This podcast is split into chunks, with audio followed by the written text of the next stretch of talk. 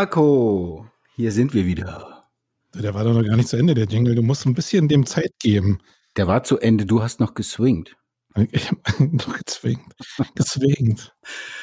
The Snake.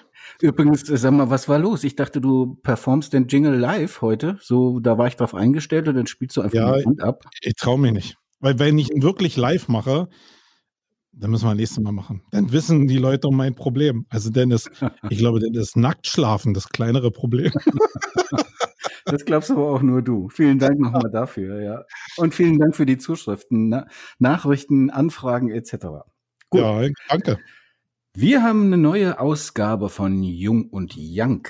Ich muss Young sagen, Mensch, ey, diese Nummer, das kannst du auch mit dem Wolfgang üben, wie du willst. Der macht das einfach nicht. Das ist auch schwer. Heute, und heute hatte, ich muss dem Nähkätzchen plaudern. Kätzchen, aus dem Nähkätzchen plaudern. Der hat heute kein Skript. Wollen wir irgendwann anfangen oder, oder bist Ja, du irgendwie angefangen. heute- Das hat angefangen. Ich glaube, du hast heute einen sehr, sehr langen Powernap gemacht heute Mittag. Es, so fühlt sich das bei mir aktuell an. Also, dann sage ich nochmal herzlich willkommen zu Nummer 6 von Jung und Siehste, geht doch. okay. Ja, auch heute habe ich ein Thema vorbereitet oder heute habe ich wieder ein Thema vorbereitet. Ähm, ja, ähm, als Reaktion so ein bisschen auf die letzte Woche, wo wir ja richtig gut abgeliefert haben, beziehungsweise in der letzten Ausgabe. Wir zeichnen ja 14-tägig auf, wie die Stammhörerinnen und Hörer wissen. Ja, und ich habe mir was überlegt, äh, eine Story überlegt, wie immer so eine kleine Kopfkinosequenz. Und dann habe ich mir diesmal richtig viel Mühe gegeben beim Schneiden von einem Soundfile. Ähm, ja, und ich würde sagen, Marco, kurze Frage, was machst du? Wie ist deine Situation? Wie geht's dir? Ähm, meine Situation ist brillant. Die Brillanz führt aber dazu, äh, dass ich keinen Wayne-Podcast aufgenommen habe gestern. Aber ich kann nicht ja sagen. Aber das liegt daran, ich will auch gleich die Begründung liefern, weil ich gerade die Eröffnungsshow für die Campings plane. Uh, Und da liefen halt an einem Tag sehr viele Sachen zusammen äh, an Organisationen und das musste jetzt irgendwie Dienstag und auch heute noch ähm, hat das Priorität gehabt und deswegen habe ich gedacht, na, wenn ich sowieso mit dir quatsche, dann ist alles gut. Nee, also ich, ich, mir geht's wirklich Bombe, muss ich sagen. Das Wetter draußen ist super. Ich weiß nicht, wie es dir geht. Bei euch ist bestimmt auch äh, super Sonne. Das jetzt ja, heute Morgen hat es schon mal so ein bisschen fast ausgesehen nach Schnee, aber äh, jetzt geht's ja. Hm? Okay. Scheint Also mir schlägt wirklich aufs, aufs Gemüt im positiven Sinne. Und ich bin mega bullish. Ich habe richtig Okay, dann, dann äh, will ich dich mal ein bisschen einbremsen mit meiner Story. Scheiße. ey. genau da wollte er mich hin haben. genau, da wollte ich ihn hinhaben. Okay, Marco. Ich würde sagen, Ja. wir starten, oder? Ich lausche, ja. Komm. Ausgabe 6, bist du ready? Also ich wollte noch mal sagen, ähm, Och, also, ich wollte noch mal sagen, dass sich Wolfgang bestimmt rächen wird für seinen äh, Nacktschläfer, ähm, für die Nacktschläferansage in der letzten Ausgabe. Wenn nicht, müsst ihr die noch mal hören. Äh, achtet einfach darauf, wie er sich jetzt wehren wird. Das ist bestimmt hochinteressant und sagt eine Menge über seinen Charakter aus. Viel Spaß. okay, alles klar. Wir starten mit der Ausgabe 6 von Jung und Young. Marco, wir haben wieder eine kleine Vision und Oh. ihr da draußen hört einfach mal zu. Ja, und zwischendurch startet der Marco dann das Soundfile. Okay, die Story beginnt jetzt. Stellen wir uns mal den Marco Young vor. Der Marco. Sorry, tut mir leid, aber ich sehe ihn ja und jetzt müsst ihr die Reaktion sehen, ja. Ähm, ich ich mache einfach weiter. Stellen wir uns mal den Marco Young vor. Und zwar sagen wir mal, es wäre der 30. März 2022.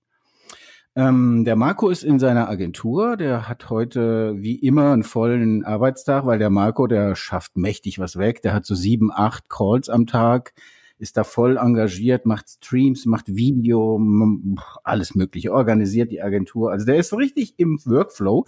Und dann müsst ihr ja wissen, der Marco, das ist ja ein Frühaufsteher. Alle, die den letzten Podcast gehört haben, die wissen, okay, um 4 Uhr morgens steigt er aus den Bettfedern und dann geht's erstmal in die 14.270 Quadratmeter große Badewanne, da dreht er ein paar Runden. Und dann ist er voll motiviert und startet durch eine Agentur. Und das hat er auch heute gemacht, am 30. März 2022. Er hat gestreamt und alles Mögliche gemacht. Jetzt ist es so um die Mittagszeit und jetzt sitzt der Marco an seinem Schreibtisch vor seinen zwölf Monitoren und überlegt sich so, okay, ich esse eine Kleinigkeit, holt er sich irgendwas oder hat vielleicht was mitgenommen, sitzt im Büro und so langsam, jetzt müsst ihr wissen, der Marco ist jetzt ja auch nicht mehr der Jüngste. Der ist so ungefähr meine Bauklasse. Äh, leider heißt er halt nicht jung, sondern young und das bedeutet, er ist automatisch biologisch älter als ich. Ähm, ja, und deswegen sitzt er jetzt im Büro und er merkt so langsam, ja, die Hormone und ja, es drückt so ein bisschen. Ach, und ja, hat tolle Sachen heute Morgen erlebt und er ist so richtig im Workflow, aber eigentlich ist er auch schon ein bisschen müde und deswegen passiert es ihm, dass die Augen zugehen und er macht so einen 10 Minuten Powernap. Und in diesem 10 Minuten Powernap hat er einen ganz komischen Traum und das, was er da hört, das hört ihr jetzt.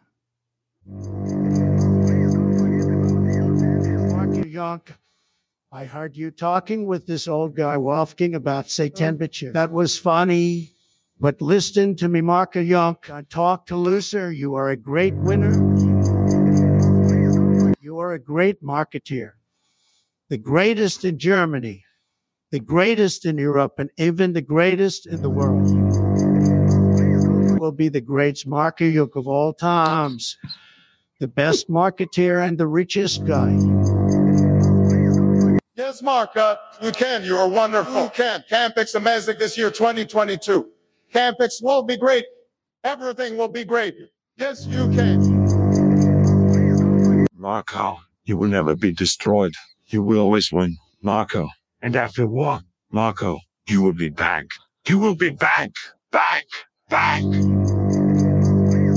Marco, I am your father and you are a Greek guy. You have a force and it will always be with you. I am your father.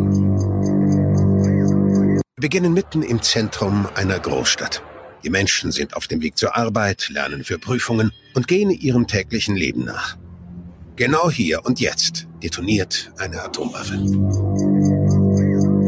The greatest in Europe and even the greatest in the world. Die Zeit steht still. Die erste Phase der Explosion geschieht in weniger als einer Sekunde. Hier wird Europa in der Gänze angegriffen. Hier You are a winner, Mark Yock. You are great. You are a great guy. Ich kann nicht unterscheiden,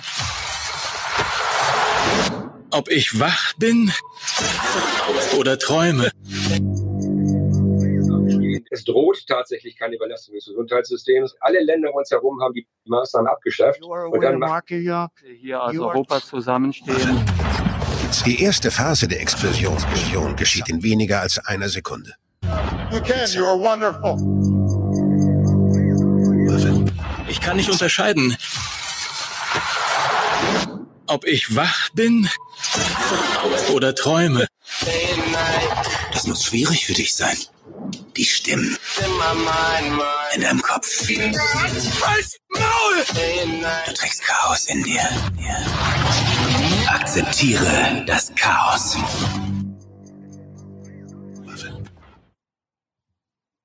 Tja, Marco, ziemlich viel Sachen. Was hast du gehört? Kannst du uns jetzt ja mal erklären. Ah, ich bin gerade wach geworden. Ähm, was Ja, war sorry. denn, Wolfgang? Du hast was geträumt. Erklär uns doch mal, was du in deinem Traum gesehen hast oder gehört. Oh, T- ey, du wirst nicht glauben. Ich meine, dir kann ich ja sagen, wir sind ja unter uns. Ich habe geträumt. Ich, ich habe geträumt, ich bin Trump. Okay. Und äh, oder zumindest habe ich Trump gesehen und er hatte die ganze Zeit gefaselt, dass ich der Schärfste bin. Ich meine, nicht, dass er Unrecht hätte, aber aber aber und dann war Obama und so und dann ich weiß auch nicht. Ich glaube, ich habe einen Fiverr-Traum gehabt. Vielleicht wollte dir ja ähm, jemand was sagen, so ein Gesamtthema. Und, was und dann, das ein äh, Gesamtthema gewesen sein? und dann war so irgendwie, pff, dann explodierte eine Atombombe. Und Was hast äh, du denn für Träume? keine Ahnung. Also und in der ersten Sekunde, also die erste Detonation findet ja schon in der ersten Sekunde statt. Mhm. Oder so ähnlich. Genau. Ja. Ich habe keine Ahnung. Soll ich der Schärfste sein? Scharf wie ein Rettich und dann wie, oder nee, wie, wie eine Bombe? Ja. Bin ich Bombe? Ja. Bist du auch. Du bist der Schärfste, du bist Bombe. Nein, also das Thema, ähm, die Interpretation sollte sein, wie gehst du mit Führung um in der Krise? Wie gehst du mit Krise um? Wie gehst du mit ähm, Atomkrieg um, wo plötzlich alle über Dritten Weltkrieg reden? Wie gehst du mit Corona um? Wie gehst du mit der Campingsplanung um? Wie gehst du mit deinem eigenen Anspruch um? Weil ich glaube, die Soundfiles, die ich vorbereitet habe, und die hast du richtig erkannt, das war ja Trump und Terminator, You'll Be Back und ähm, äh, ähm, Obama und Darth Vader, die habe ich alle angerufen, habe die gefragt, die haben ja für eine coole Socke bist, ja. Ja, genau. Ich verstehe. Aber da haben die natürlich alle gesagt. Natürlich. Genau, mir ging es im Prinzip so ein bisschen darum, ähm, den Spannungsbogen zu ziehen zwischen eigenem Anspruch an das, wie du nach außen wirken willst mhm. und wie du wirken, wie du wirkst vielleicht auch, also deine Wahrnehmung und für dich als oder an dich als Mensch. Und zwar ist die übergeordnete Frage, wie gehst du mit dieser gefühlt unendlichen Krise um, die wir gerade haben? Denn wenn wir mal oh. ein Stückchen zurückgucken, 2019, da hatten wir Digitalisierungsprobleme. Ich war ja auch immer einer, der vorneweg äh, sich beschwert hat. Und wenn ich mich heute rückblickend, retroperspektivisch auf diese Zeit gucke, dann denke ich mir, oh Gott, wir waren im Paradies 2019, ja, im Vergleich dazu, zu der Zeit jetzt. Und um jetzt wirklich den, den ernsthaften Bogen zu spannen, ist wirklich die Frage, wie gehst du aktuell mit Krisen um? Und zwar würde ich gerne verschiedene Aspekte beleuchten, immer unter dem Aspekt als Unternehmer und als Mensch. Mhm. Weil ich glaube, das sind zwei verschiedene Rollen. Oh ja. Naja, wobei, die laufen bei mir schon sehr parallel zusammen. Ich kann die gar nicht so richtig trennen für mich, weil ich äh, nicht zwei Persönlichkeiten habe. Manche schaffen das ja, die gehen zur Arbeit, schnauzen denn ihre Leute an und sind aber eigentlich ganz nett so sonst vielleicht im Leben. Aber ich bin immer nett.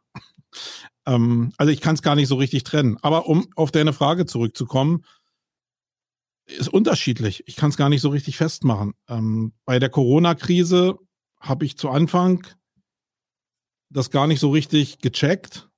Dann musste ich checken, weil als wir die Campings abgebrochen haben, war ich gleich in diesem Turbostrudel drin und auch alles, was danach passierte, hat mich natürlich in so einen Turbostrudel reingebracht mit 70 Prozent Eventumsatz. Hängst du da ziemlich drin. Ich muss sagen, da war ich auch eine ganze Zeit lang orientierungslos, weil ich nicht wusste, wo das Ende ist. Das macht mich schon, äh, das macht mich wirklich verrückt, wenn ich nicht weiß, was, also wo es endet, also wo ich keinen Fokus habe. Ich habe ja irgendwann mal von, von meiner Steuernummer auch erzählt glaube ich, in den letzten Podcast. Müsst ihr vielleicht nochmal reinhören da. Ähm, und solange ich da auch nicht wusste, was mich da erwartet an Strafe, weil ich da was verrissen habe, ähm, war ich ziemlich lost, muss ich wirklich sagen. Aber als ich wusste, was mich erwartet und das dann nur irgendwie um Dealing mit dem Finanzamt ging, war alles okay. Und so war es bei Corona auch. Ähm, nur dass da die Phase, in der ich halt gar keinen Halt, gar keine Orientierung hatte, sehr, sehr lang war und schon relativ verzweifelt rumgeeiert bin und überlegt habe, was kann ich daraus machen, weil wir, wie gesagt, schon ziemlich uns fokussiert hatten auf den Eventbereich. Ähm, und jetzt kam die Ukraine-Krise, um in diesem Reigen drin zu bleiben. Und da war es für mich relativ, naja, also ich war natürlich geschockt, aber nicht geschockt, weil jetzt der Krieg komischerweise begonnen hat, sondern weil es so nah war und ich mir persönlich die Frage gestellt habe, okay, was mache ich denn selbst damit? Also da war ja. ich vielleicht lost in dem Thema.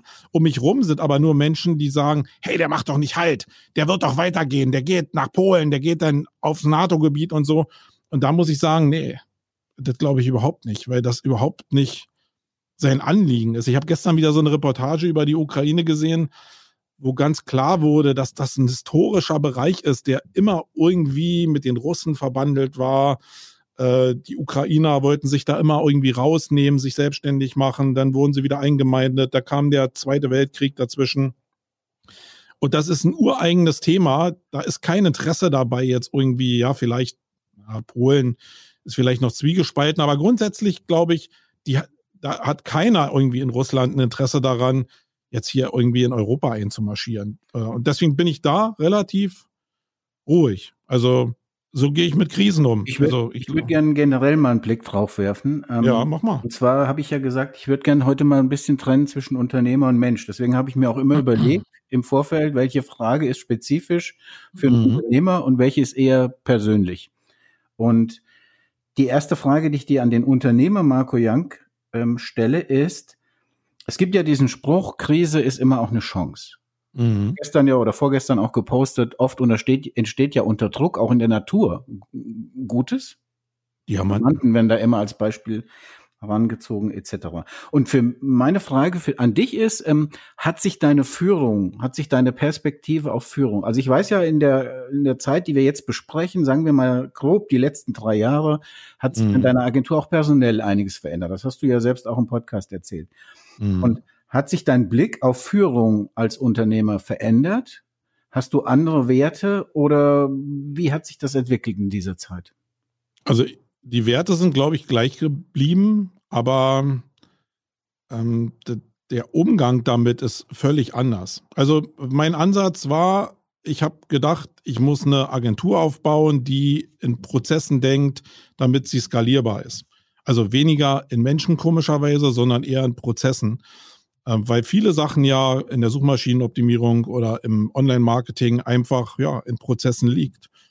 Und ich habe mich darauf konzentriert, weil ich, also weil es einfach auch gar nicht so viel Menschen da draußen gibt, wo man jetzt sich aussuchen kann, dass die Menschen jetzt hundertprozentig zu einem passen, sondern für mich war wichtig, dass die Prozesse gemacht werden, damit die Kunden am Ende des Tages glücklich sind und ich den Income dafür habe.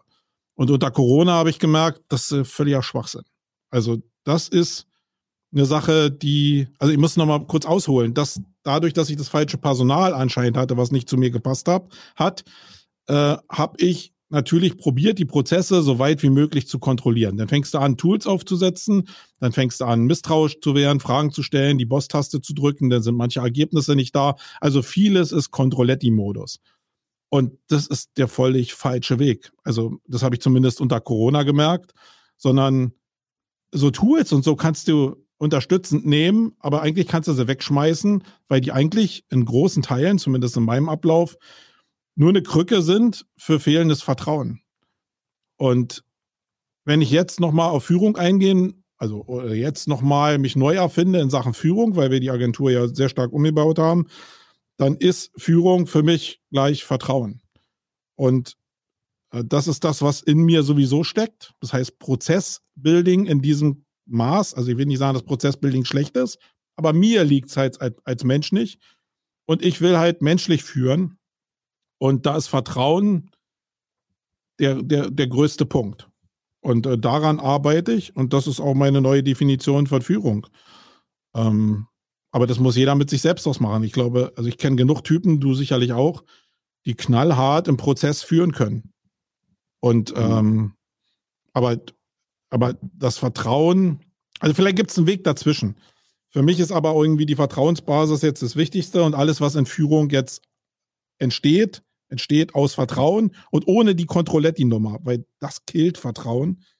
Ähm, ist, das, ist das verständlich?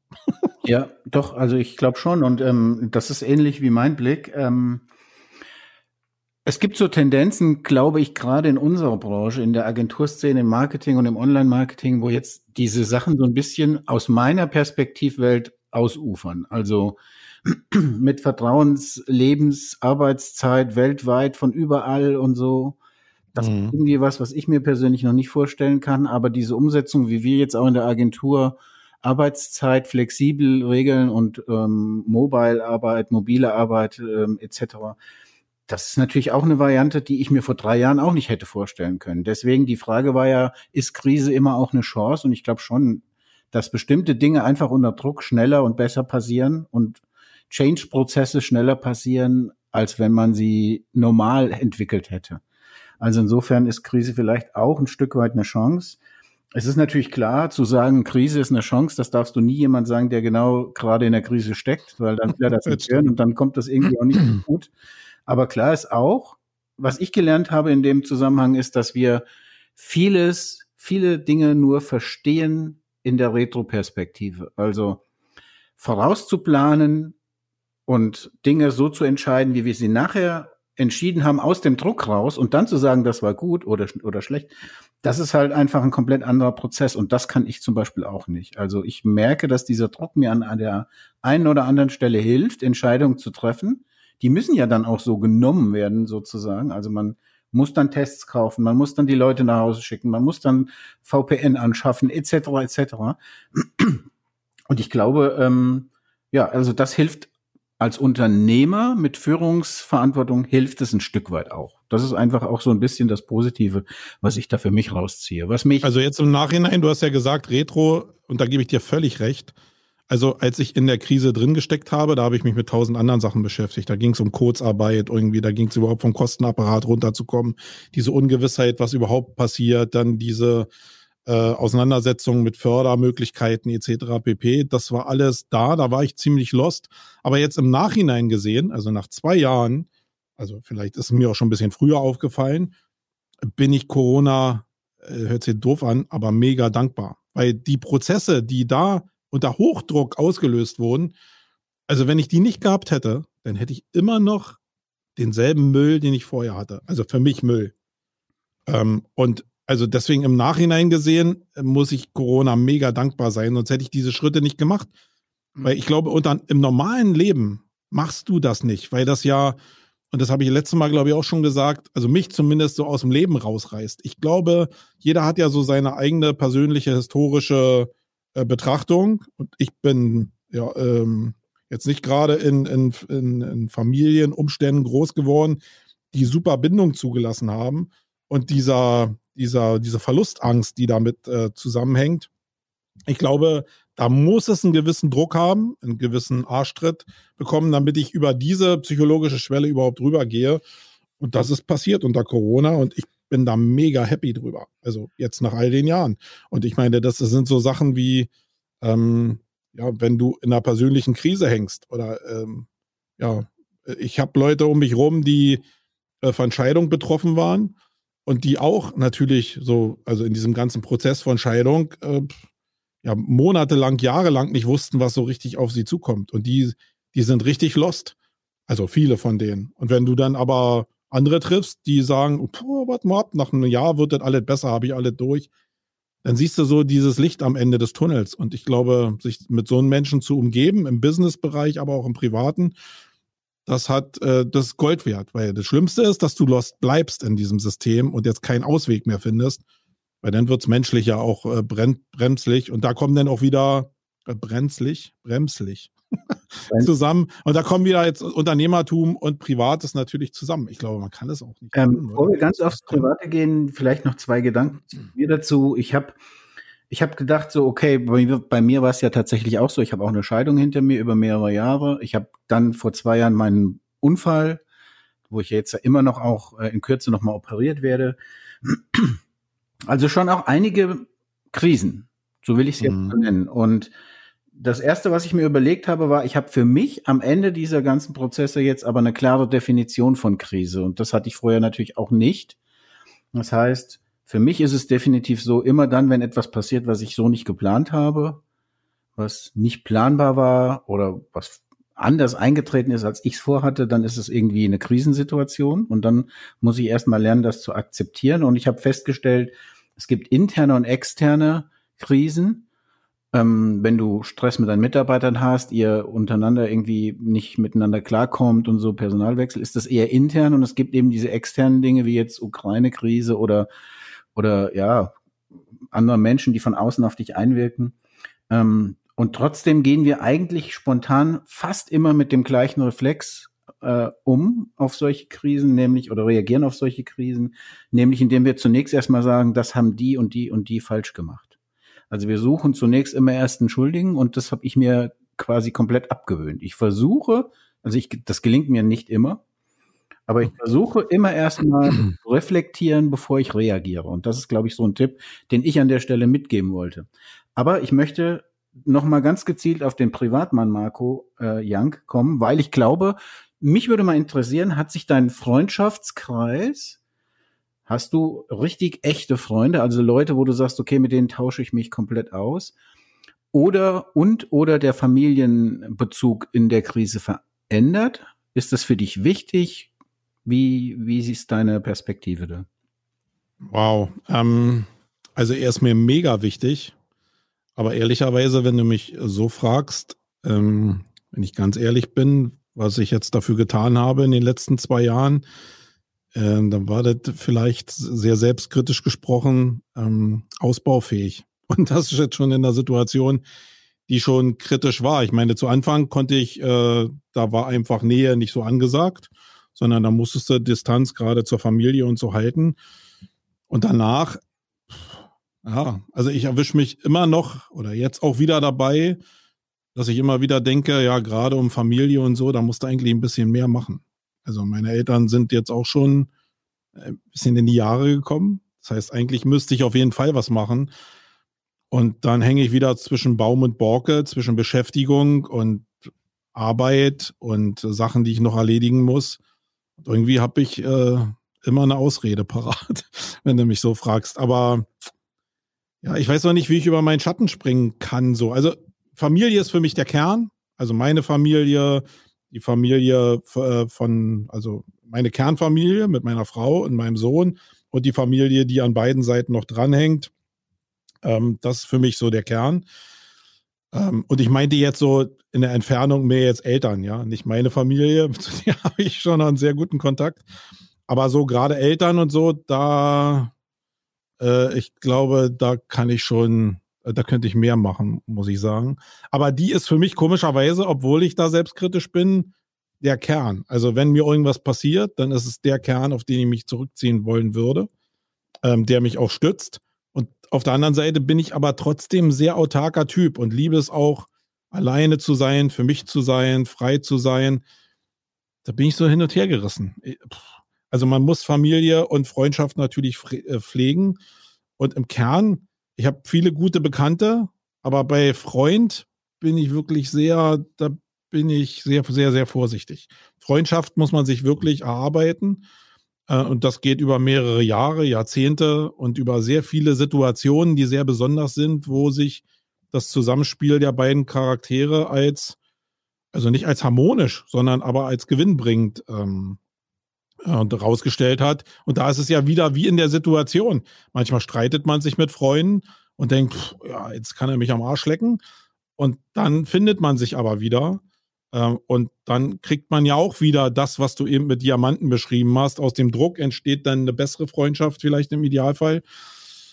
Und davon habe ich wirklich sehr, sehr wenig. Die kann ich an der Hand abzählen. Und das ist mir, glaube ich, auch wichtig, äh, dass das nicht mehrere Hände sind. Und der Unterschied zwischen Social Media und Networking und echter Familie und Freundschaft, äh, der ist, der ist für mich sehr, sehr präsent. Also aber wie gesagt, mit dem Pflegen der Freundschaften ist es. Äh, wie viel Prozent deiner Wochenzeit würdest du sagen, steckst du in den wichtigen Kern, die Familie, und wie viel Prozent in die Agentur? Hm. Also ich würde jetzt mal sagen, meine also Kernfamilie, also meine Frau und mein Sohn, also mein Zuhause. Ja, das sind so, also auf den ganzen Tag gerechnet, wenn der Tag 24 Stunden hat, bin ich so, zumindest unter der Woche, haben wir vielleicht vier Stunden gemeinsame Zeit, würde ich jetzt mal sagen. Ich bin immer so um 18 Uhr zu Hause. Und dann gibt es entweder eine gemeinsame Zeit irgendwie oder manchmal guckt auch jeder nur Fernsehen, äh, kommt immer auf die Tage an. Aber die Wochenenden, also hört sich jetzt so depressiv an, aber die Wochenenden sind die, die wir uns im Endeffekt rausschaufeln. Wir gehen eine Menge essen, um rauszukommen aus diesem Trott. Wir gehen eine Menge ins Kino, um rauszukommen aus diesem Trott. Wir gucken uns eine Menge Kunstsachen an, um rauszukommen aus diesem Trott. Also wir haben uns schon so ein paar Sachen angewöhnt, mit denen wir uns aus dem normalen Alltag rausbringen können. Und das findet aber eher am Wochenende statt. Das heißt so, ich würde jetzt mal, also vom Gefühl her würde ich sagen, so 20 Prozent und der Rest ist Arbeit, ja. Übrigens äh, wollte ich in meiner Anmoderation, in meiner Fiktion eigentlich noch sagen, dass wir ja alle wissen, dass Marco ein Cineast ist und sehr hohe Affinität zu Filmen hat und viel aus Movies und so rauszieht. Aber das hast ja. du mir ja mit deinen ständigen Unterbrechungen, hast mir das ja wieder zerstört. ein eindeutiges Plädoyer für mich. Ich brauche ein Skript, ja, wo die wichtigen Dinge drinstehen. Jetzt wollte ich das mal so machen wie du und es ist komplett in die Hose gegangen. Gut, ich habe. hast du gut gemacht, hast du sehr gut gemacht, Wolfgang. Ich habe aber super gemacht. Ja, super, super, super, super ja, gemacht. Lecker, lecker. Ich habe aber noch eine Frage zum Thema Krise und Unternehmer, weil ich habe mhm. für mich was rausgefunden, wo ich glaube, da wird eigentlich nicht so drüber gesprochen, aber für mich ist es irgendwie so eine Veränderung während der Krise. Und zwar wollte ich dich fragen, hast du als Unternehmer Vorbilder im Umgang mit der Krise? Nur mit, nur mit Krise? Ja, jetzt genau in dieser Zeit, wo du sagst, okay, dieses Unternehmen, dieser Kollege, diese Brand, keine Ahnung, weltweit oder bei dir im Umfeld oder vielleicht auch du selbst, egal. Sagst du, da hat einer was super gemacht, das finde ich toll. Nee. Also ich habe eine Menge Vorbilder so im klassischen Sinne. Die, die verändern sich auch ständig, aber jetzt, jetzt nur in puncto Krise, muss ich sagen, schaffe ich das alleine, weil ich bin so ein Typ, der ergibt sich nicht in der Situation, sondern ich probiere aus so einer möglichst äh, oder wirkenden, aussichtslosen Situation irgendwas wieder zu machen. Ich meine, Leute, die mir vielleicht folgen, die merken auch, dass ich in so Drucksituationen, entweder wenn mir sehr langweilig ist und ich sehr stark in Prozessen drin bin, oder wenn ich unter Druck handle, dass ich dann sehr, sehr aktionistisch werde und nicht um einfach was zu machen, um äh, jetzt meine so ADHS-mäßig, weil ich mein Ritalin nicht genommen habe, sondern weil ich glaube, dass, dass ich irgendwie neue Baustellen erkunden will ähm, und Sachen finden will, die zumindest ein Geschäftsmodell sind. Also da, ich gucke wie ein Irrer nach Geschäftsmodellen und probiere Sachen zu verstehen und probiere den nächsten heißen Scheiß für mich zu finden. Und das heißt, also ich hänge in der Krise drin und das geht vielleicht eine Woche und dann rattert's in meinem Kopf, was kann ich machen, wie kann ich's machen, ähm, mir ist leider viel zu spät aufgefallen, dass man Teststationen hätte machen sollen. das war vielleicht zu weit von meinem Horizont. Aber Sicher ähm, Geschäftsmodell. Aber ich habe keinen jetzt, den ich sagen könnte, hey, der ist jetzt super durch die Krise gekommen. Also ich habe mir so eine Sachen wie Pirate X zum Beispiel angeguckt, die von auch veranstaltermäßig in so einen äh, Streaming-Anbieter ähm, sich gewandelt haben. Ja, aber manche Sachen, die waren mir zu weit weg irgendwie. Und das realisiere ich auch ziemlich schnell. Ähm, und sonst so bei Fuck-Up-Nights ist ja auch dasselbe. Das, das höre ich mir gerne an. Vielleicht entstehen daraus auch bestimmte Vermeidungstaktiken, aber so, dass ich jetzt bewusst sage, ah, jetzt musst du genau so aus der Krise rauskommen, wie du es da gehört hast. Nee, das passiert nicht, weil ich glaube, das ist auch nicht so, weil jeder Mensch individuell ist. Jeder ist in einem anderen Kontext unterwegs und es gibt wie bei Sur gibt es nicht die zehn Punkte, mit denen du eine Million verdienst. Und es gibt auch nicht in der Krise die zehn Punkte, wie du aus der Krise wieder rauskommst. Ähm ich habe ähm, eine Erkenntnis gewonnen, die hatte ich eigentlich schon, aber ich hatte sie nicht so richtig formuliert. Und formuliert hat die neulich im Deep Talk Club auf Clubhouse ganz, ganz hervorragend der Boris Thomas. Das ist der Chef von Lattoflex, dem ältesten und auch dem Erfinder des, des Lattenrostes sozusagen ein ganz cooler Unternehmer, also wirklich ein absoluter Tipp, wenn du irgendwas von dem hören kannst, hör dir das mal. Mhm. Und der hat einen Aspekt gebracht und als ich so drüber nachgedacht habe, dachte ich, okay, das ist bei mir genauso. Der hat gesagt, was ein bisschen verloren gegangen ist in der Krise und das ist gut, ist diese positive Projektion auf Personen. Also ich, was ich damit meine ist, wir alle kennen Henry Ford, wir kennen Steve Jobs, wir kennen Bill Gates, wir zitieren die ja immer wieder es werden ja diese Dinge, ich habe ja selber im Büro auch hängen, the only way to, to do a great job is to love what you do, heißt der Spruch, glaube ich, von Steve Jobs.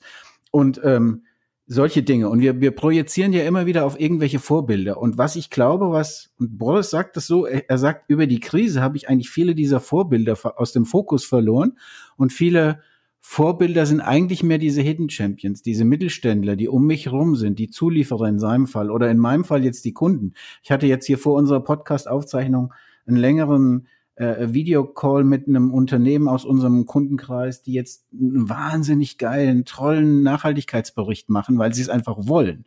Nicht, weil sie es für die Zertifizierung müssen und die auch mit allen möglichen Problemen zu kämpfen haben. Aber was ich damit sagen will, und da bin ich bei äh, Boris Thomas, ich glaube, diese Fixierung auf irgendwie den großen Business Leader, der irgendwas erfunden hat und irgendwas Tolles gemacht hat, die geht ein bisschen verloren und es geht mehr der Fokus auf diese Hidden Champions, die wir in Deutschland insbesondere haben, ähm, die einfach im Kleinen halt wahnsinnig viele gute Sachen bewirken und machen und tun. Und das war so ein Change, der bei mir auch stattgefunden hat. Also ähm, nicht mehr so die Fixierung auf Steve Jobs. Da gibt's ja auch dieses Zitat, also Steve Jobs wird ja landläufig immer mit so Mhm. Innovation und Unternehmensführung und Entwicklung und, und weiß ich was allem assoziiert. Aber wenn man weiß, ich habe das Buch über ihn gelesen, da hat ja auch ein Mitarbeiter in der Rezession geschrieben, Steve Jobs war wie ein Lagerfeuer. Ja, wenn du aus der Nähe wärmt er dich und wenn du zu nah rangehst, verbrennst du dir die Finger. Ja, und ich glaube, wenn du die ganze Biografie von dem gelesen hast, dann ich weiß nicht, ob du den als Speaker auf der Campix gehabt haben wolltest. Äh, so richtig super smooth war der, glaube ich, nicht. Also was ich damit sagen will, ist, die Fokussierung so ein bisschen weg von diesen Übermenschen, nenne ich die jetzt mal, hin zu der Realität, die um einen rum passiert und auch da zu erkennen, was wirklich für tolle Dinge, tolle Projekte, tolle Unternehmer, mutige Menschen auch im eigenen Umfeld sind. Das ist auch eine der, eines der Dinge oder ein Ergebnis aus dieser Krise, das ich für mich mitnehme und als positiv bewerte. Ja, also ja, ähm, ich gucke mir die auch alle an. Und aber im Kern ist es so, auch wenn ich jetzt den Schwenk mache, die Großen haben mir sowieso nie was gegeben, muss ich sagen. Die haben mir Inspiration gegeben, intellektuell vielleicht ein paar Anstöße, aber so helfen konnten die mir als Unternehmer überhaupt nicht. Und ich glaube, am Ende muss ich mir auch selber helfen, weil wenn ich auf die Unternehmer gucke, wie jetzt mit einem Lattenrostmensch, wenn der ein gutes Produkt hat und damit sich gut am Markt platziert hat, dann hat er seinen Job gut gemacht. Das heißt, eigentlich geht es in meinem Leben nur darum, gute Produkte zu bauen, die draußen gefragt werden und die mir das ermöglichen, was mir Spaß macht. Und da gibt's, wie gesagt, keine Blaupause für, glaube ich, sondern das muss, das muss man sich erarbeiten. Das heißt, wenn du neue Produkte haben willst, dann musst du halt eine Menge testen, um zu gucken, ob das zu dir passt, ob es da eine, einen Markt für gibt und ob du mit dem Unternehmen auch dazu passt. Und ähm, ich glaube, das muss man sich erarbeiten. Das heißt, alle Leute, die da draußen das nicht so spielen, wie jetzt so ein Dominik Wojcik oder so, der ja auch mal ähm, ja, also SEO-Unternehmer war und dann hier mit Selzer angefangen hat oder mit vielen anderen Sachen, mit Software äh, as a Service-Lösung angefangen hat.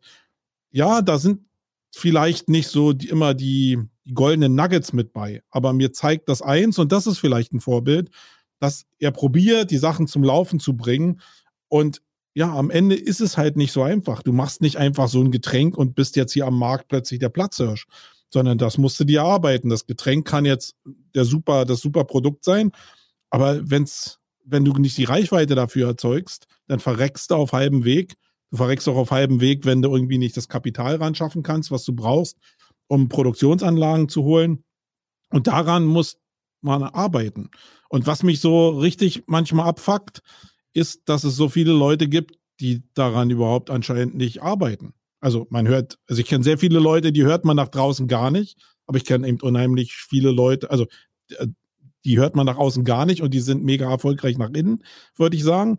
Aber ich kenne eben auch sehr viele Leute, die nach außen sehr aktiv sind und wo man eigentlich nichts hört, was die eigentlich so richtig machen. Und das ist ja eigentlich der Kern von dem, von Unternehmertum. Also Schlimmste sind doch Unternehmer. Ja, wenn ich ein Produkt habe und ich kann damit riesengroß werden, Glückwunsch. Und was, Aber jetzt guck mal in unserer Bubble rum, wie viele Leute so ein Produkt haben. Ich kenne da gar keinen. und was konkret Da äh, wenig. da jetzt ab, weil das habe ich jetzt ehrlich gesagt nicht so ganz verstanden. Was?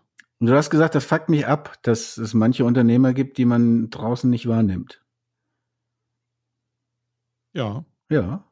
Also, ne, wer sagt denn, wie, wie kennst denn du, die du, die du, ähm, die du beobachtest, die teilen von dem, wie sie auf der Suche sind, zum Beispiel?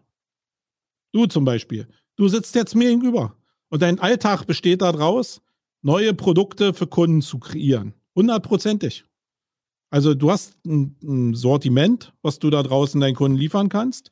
Und du weißt auch, dass sich der Markt bewegt. Es kommen immer mehr Marktteilnehmer dazu, immer mehr Konkurrenten.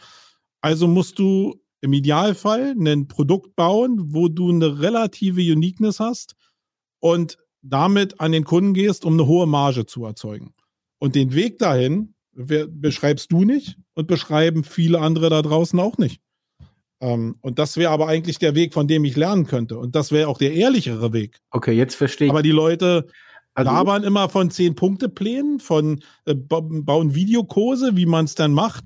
Und nein, kein Mensch sagt dir, wie man es macht, sondern du musst testen, testen. Prototyping ist das Wichtigste. Also du meinst so eine Art Business Mentoring, dass einer wirklich komplett erzählt, wie er es gemacht hat, wie er auf die Ideen kommt Genau. und so weiter. Weil es gibt ja so ein paar Leute, wenn ich so einen Calvin Hollywood mir anhöre, wirklich, nicht nur, äh, der hat Kurse und so, sondern wenn ich mir angucke, wie er das macht, wie er die Kurse produziert, bedarfsgerecht auf den Markt, wie er guckt, ob die am Markt auch eine Traktion erzeugen, wie er mit alten Produkten umgeht, um aber wieder neue Produkte zu kreieren ständig. Der ist so transparent zum Beispiel. Aber was mich wirklich abfuckt ist, sind die Leute, die immer nur denselben Schluss erzählen und man merkt, dass die eigentlich im eigenen Saft irgendwie so köcheln und keinen keinen Schritt weiterkommen. Und trotzdem den Leuten erzählen, als ob sie die super Unternehmer wären. Hatte ich eigentlich in der Vision erzählt, dass du dein Powernap immer nackt machst? Nein, oder? Nee, mache ich auch nicht. Ich lieg in der Badewanne nackt, ja, und mal einfach, weil du dich nicht, du traust dich ja nicht, das jetzt zu sagen. Der liegt in seinem 100 Quadratmeter Pool, sagst du ja nicht. Die richtige Antwort wäre gewesen, Marco liegt nackt in der Wanne. Wieso jeder eigentlich auch? Also, oder trägst du eine Badehose? Nö. Ähm, da siehst du. Und ähm, dann sag's doch irgendwie. Entweder wir sind hier ein ehrlicher Podcast und du machst die richtigen ehrlichen Bilder oder du lässt es sein. Dann mach ich's Ich habe ja nur gesagt, er, er schwimmt eine Runde in seiner 417.000 Quadratmeter großen Wanne. Da kam, kam kein Hinweis zur Bekleidung.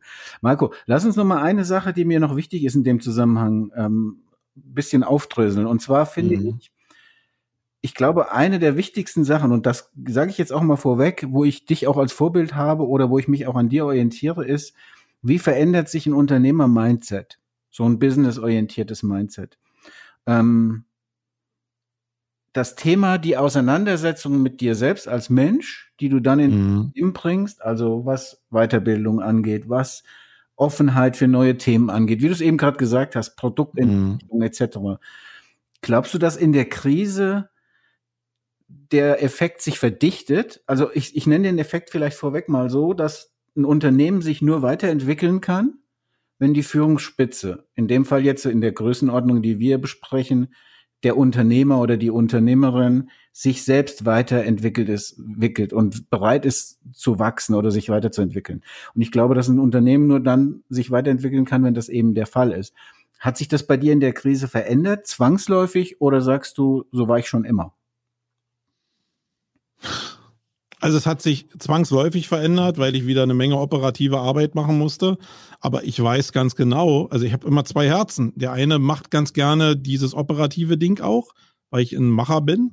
Aber ich weiß auch, dass wenn ich irgendwann noch mal agenturmäßig noch mal einen Angriff wage auf mehr als zehn Leute, dann, dann darf ich das nicht so machen. Und ich habe, das Schlimme ist, ich habe an allen, an jedem Scheiß Interesse. Also ich habe letzte Mal zum Beispiel mit dem Joachim Nickel äh, ein Gespräch gehabt, sei gegrüßt, falls du hier zuhörst. Äh, da ging es um Matomo. Finde ich mega spannend. Und jetzt äh, beschäftige ich mich mit Matomo und setze mich daran. Und irgendwann habe ich gemerkt, nee, das musst du gar nicht selber können. Du kennst Joachim, der muss das können. Da musst du ihn dafür bezahlen, dass er das kann. Aber du musst es selber gar nicht können. Und diesen Switch, ich hoffe, der ist so verstanden worden, von, ey, ich, ich kümmere mich um die Ziele, aber nicht um den Weg, wie man es jetzt so macht, weil man ja irgendwie sparen will oder so. Äh, Ich habe so einen Sparfuchs in mir anscheinend, ähm, aber auch einen Lernfuchs. Da muss ich mich zusammenreißen und muss sagen, nee, das kann er. Wenn ich da was brauche, buche ich den. Punkt. Und habe es damit aus meinem Fokus rausgenommen. So eine Prozesse, die muss ich lernen. So ist es mit WordPress, mit Plugins und so. Aber ich habe so eine verdammte Freude daran, das selbst zu verstehen. Weil das Schlimmste ist für mich, wenn ich zu einem Kunden komme und erzähle, also ich weiß gar nicht, wie man das macht überhaupt. Also ich kenne ja so Leute, die haben null Ahnung, null Ahnung von, von Sachen. Die kommen aber zum Kunden und erzählen, als ob sie, bam, das ihr ganzes Leben gemacht hätten. Das kann ich gar nicht. Also ich will da hinkommen und sagen, hey, ich habe Ahnung davon, weil ich das getestet habe. Das, äh, das Prinzip dahinter heißt Sabwa. Kennst du das? Nee. Hört sich aber indisch Aus an. dem Immobilienbereich oder aus der Finanzierung. Das heißt halt sicheres Auftreten bei völliger Ahnungslosigkeit. Ja. Ja, oder fake it until you make it, gibt's ja auch so einen Spruch. Den gibst du so ein Ähm, Wort und zack, die hauen das raus. Ne? Aber ich glaube, die Selbsterkenntnis unter dem Druck ist, was kann ich und was kann ich nicht. Und dieses Faken kann ich nicht. Ich bin halt ein sehr authentischer Typ, ich kann das gar nicht anders. Aber ich muss mich manchmal zurücknehmen, weil bestimmte Sachen auch nicht meine Kernkompetenz sind und das sind technische Sachen. Und Analytics ist mit Sicherheit ein technisches Thema. Ähm, und da will ich mich denn da nicht reinstürzen. Da lerne ich lieber noch ein bisschen was über Filmmaking oder Storytelling, indem ich mich mit dir unterhalte oder über Psychologie, ähm, aber nicht so technische Themen. Und diese Grenze zu ziehen, das glaube ich, das ist mega wichtig. Steht aber auch nicht in diesen fucking Büchern, die ich alle gekauft habe hier für teures Geld. Übrigens habe ich mit dem Joachim Nickel auch noch ein Storytelling-Projekt offen. Auch von mir liebe Grüße an ihn, wenn wir demnächst angehen. Abschlussfrage, weil wir haben schon wieder eine Dreiviertelstunde. Das geht immer so super schnell und Ja. gar nicht alles äh, gefragt, was ich wollte. Aber Abschlussfrage zu dem Thema Corona, Digitalisierung, Rezession, Krieg. Ja, Mhm. es hört ja gefühlt irgendwie nicht mehr auf. Krise ist das neue Normal. Und die Frage, die ich mir stelle, ist, und die ich mir auch persönlich selbstkritisch stelle, ist, werde ich irgendwie, stumpfe ich irgendwie ab? Also verlieren tote Menschen in Schützengräben, verlieren tote Kinder, verlieren unsägliches Leid in so einem Krieg, irgendwie nach vier Wochen Berichterstattung, ähm, den Schmerz, den Druck, den es ein, in einem erzeugt, gewöhnt man sich daran? Ähm, also gewöhnt man sich als Unternehmer und auch als Mensch an Krise? Wenn ja, warum? Und was bewirkt das? Oder wenn nein, und ich, ich glaube ehrlich gesagt, meine, meine Antwort ist nein, man versucht sich halt einfach damit zu arrangieren, ähm, weil einfach unter Schmerz und unter Druck eben viele positive Effekte auch passieren, wie wir es ja besprochen haben. Aber meine Frage an dich, lässt das alles gefühlt nach mit diesem Krisenempfinden oder andersrum gefragt? Nächstes Jahr kommt eine neue Krise dazu. Keine Ahnung, whatever. Wir kriegen jetzt kein Gas mehr. Ja, wir haben irgendwie die Stromkrise, die Energiekrise. Im Herbst 2022 dürfen wir nur noch sechs Stunden am Tag Strom nutzen. Keine Ahnung. Ich, ich äh, spinne einfach mal rum. Mhm. Glaubst du, du gehst dann souveräner mit dem Druck um, weil du jetzt diesen ganzen Krempel schon hinter dir hast, den wir besprochen haben? Oder sagst du, nee, der Schmerz wird immer da sein? Die Situation ist immer neu. Also du wirst immer diese Krise haben. Aber eins weiß ich aus der Erfahrung, und das habe ich auch von Verhaltenspsychologen gehört, du hältst Krise nicht länger als zwei bis vier Wochen aus. Dann schaltet dein Gehirn die Sachen, das ist ja die, das Wunderwerk des Gehirns, schaltet Sachen einfach weg, die du nicht ertragen kannst, nicht ertragen willst, und du konzentrierst dich auf die Sachen, die für dich in dem Moment wichtig sind. Und so ist es mit der Ukraine-Krise auch. Die Leute, die da sind, die haben maßloses Leid. Die sind davon total betroffen. Da hält sich das sicherlich länger. Aber selbst die, wenn du mal die Leute über jetzt ein Jahr äh, dir anhören würdest, wie in Syrien zum Beispiel, das sind Leute, die sind, die haben den Krieg total mitgemacht und die reden aber relativ sachlich, weil sie es geschafft haben, egal wie es in ihnen aussieht. Aber weil sie es irgendwie geschafft haben, in der Regel die Sachen zu deckeln. Und das ist eine, das ist eine Schutzfunktion von, von unserem Gehirn. Ich glaube, das geht gar nicht anders. Und das muss man auch akzeptieren, auch aus der Distanz zu akzeptieren, ja, ab einem bestimmten Punkt verändert sich mein Gehirn. Nicht mein Mitgefühl, aber es ist nicht mehr so hochemotional. Und da hat sich die Natur ja was bei gedacht, weil du kannst nämlich unter diesem hochemotionalen nicht rational handeln. Das, das ist aber das Ziel von menschlichem Handeln, dass du irgendwann in eine Rationalität reinkommst. Und deswegen sehe ich das als sehr, sehr förderlich. Also ich fange ja noch an, einfach positive Sachen da rauszunehmen. Weil was soll jetzt passieren, wenn die Gaslieferungen ausbleiben? Dann verbrauchen wir alle weniger fossile Brennstoffe. Und ich glaube, wir kriegen das, also jetzt mal von der Großindustrie abgesehen, da wird es sicherlich Folgen haben. Aber ähm, natürlich kriegen wir das alle hin. Warum sollen wir nicht einen autofreien Sonntag machen oder so? Haben ja frühere Generationen auch geschafft. Also jetzt Klimaschutz zum Beispiel oder Klimawandel in Richtung ähm, dieser Krise jetzt umzumünzen und zu sagen, okay, was können wir denn jetzt daraus lernen? Was können wir denn was Positives für den Planeten machen? ist genauso wie, äh, jetzt haben wir 100 Milliarden in dem Wehrhaushalt drin als Sonderetat.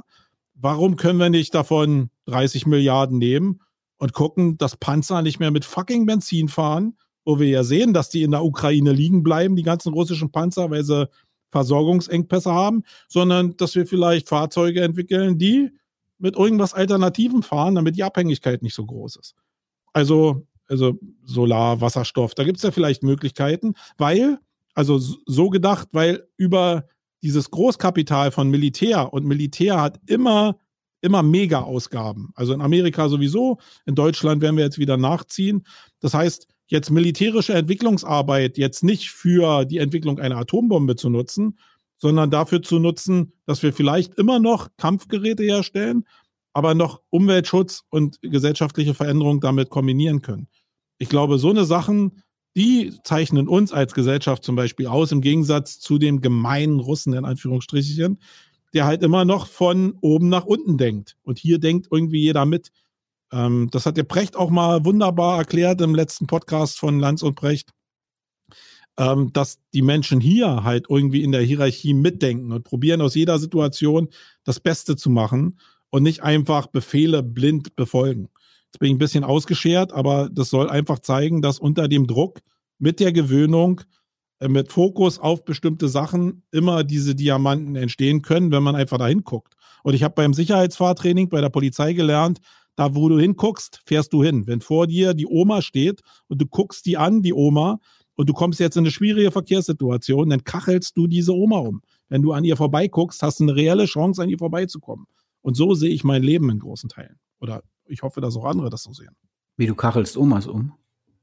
Nee, aber ich äh, will an der Oma vorbeikacheln. Das heißt, wir dann, wir, ich will dahin gucken, wo das Problem nicht ist. da sind wir ja im Prinzip auch wieder bei der Führung. Da, wo du als Unternehmer und als Unternehmen und als Team gemeinsam hinguckst, da hast du auch eine Chance hinzukommen. Da, wo du nicht hinguckst, da hast du auch keine Chance. Das ist eine schöne Metapher, glaube ich, die wir so zum Schluss mitnehmen können. Dazu musst du aber auch deinen Mitarbeitern sagen, wo du hin willst. Und das ist ja schwierig genug. Ich bin halt so ein Typ, der kommt morgens rein und erzählt wilde Sachen, weil ich wieder für Ideen habe. Manchmal sind die Leute ein bisschen überfordert, aber im Kern wissen sie immer genau, wo ich hin will. Ich muss für mich lernen, die Sachen aber zu fokussieren, damit man mir auch folgen kann. Das ist schon wichtig. Aber das Schlimmste dabei ist, die Leute nicht mitzunehmen und nicht zu sagen, hey, neben der Oma ist noch ein Weg, den siehst du jetzt nicht, aber den wollen wir jetzt fahren. Genau. Und dann sind wir wieder bei meinem Lieblingsthema Sicherheit. Du musst einfach den Leuten sagen, folgt mir ins Gestrüpp. Ich habe einen Plan, ich habe eine klare Vision, da will ich hin und das ist sicher der Weg und die Sicherheit ist eben ganz wichtig. Ja, ich bin übrigens auch bei dir, dass um das Thema noch aufzugreifen, äh, ich bin ein bisschen enttäuscht, was das Thema autofreier Sonntag und Tempolimit angeht. Ich fahre selbst auch sehr gerne sehr schnell auf der Autobahn. Ich liebe das. Das ist einfach ein geiles Gefühl und macht Spaß und linke Spur und so. Aber es ist einfach nicht mehr sinnvoll. Und es ist auch ökologisch und ökonomisch äh, belegbar, dass es keinen Sinn macht. Und deswegen würde ich mir hier auch wünschen und ähm, ja, ich würde mir wünschen, dass wir als Gesellschaft einfach anders reagieren. Es ist, wieso muss es immer die Regularien haben? Also wir könnten doch theoretisch sowieso alle einfach sonntags mal nicht fahren und einfach tendenziell langsamer fahren.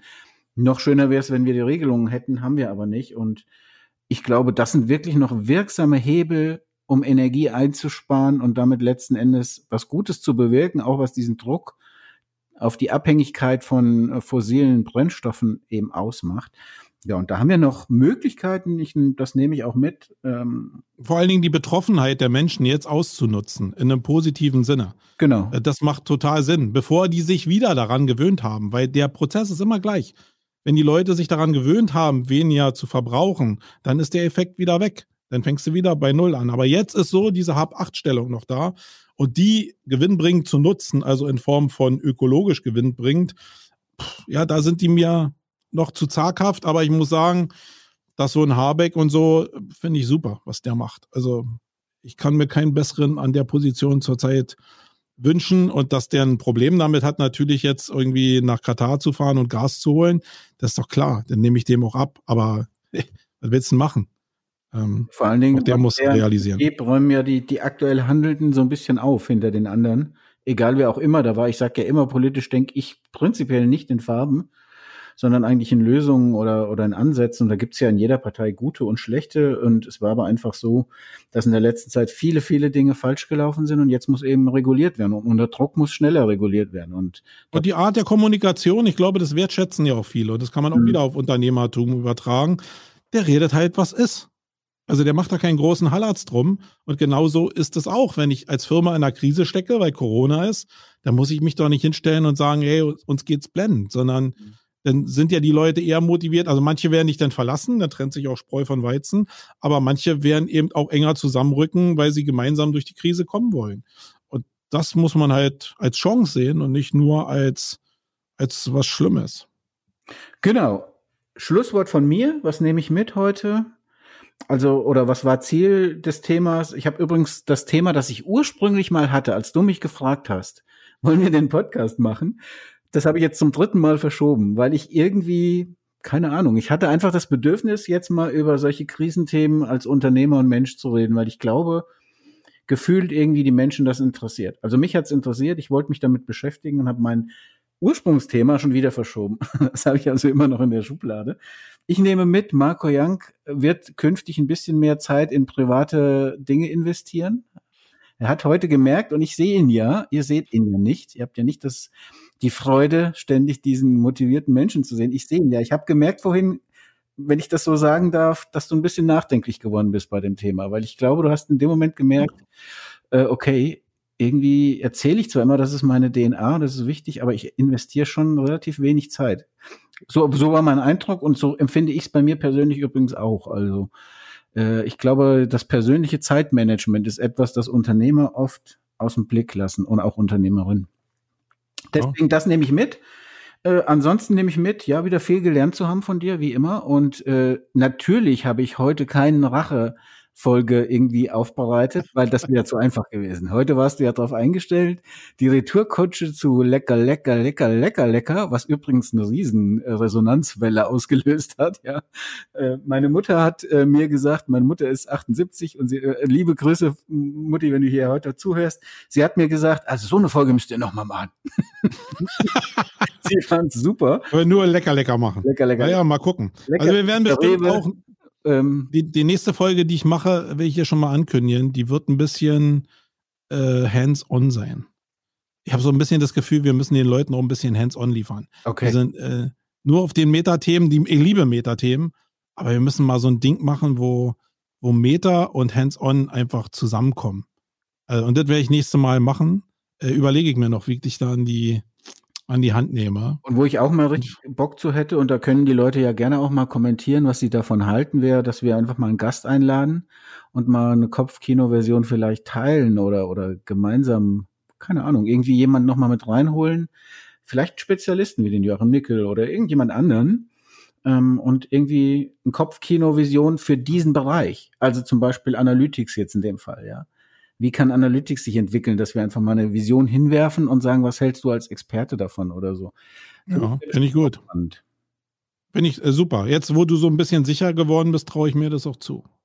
Also, äh, ich will nochmal sagen, erste Mal ohne Skript, ja, auch wenn du wieder jetzt lost warst und natürlich, ah, ich will wieder mein Skript zurück und so. Nee, nee, das ist jetzt der erste Weg in Richtung, hey, wir laden noch mal einen Gast ein, Weil ich ja äh, genau, wo ich auch weil ich ja genau weiß, nicht Angst haben muss, dass du an dem verbrennst. weil ich ja genau weiß, dass du deine äh, Störfeuer-Unterbrechungstaktik am Anfang wieder fährst und ich dann Die Code-Krömer-Taktik. die wichtigsten Dinge vergessen habe, wie dass du nackt deinen Powernap machst. Also, dass du mittags im Büro nackt 15 Minuten schläfst.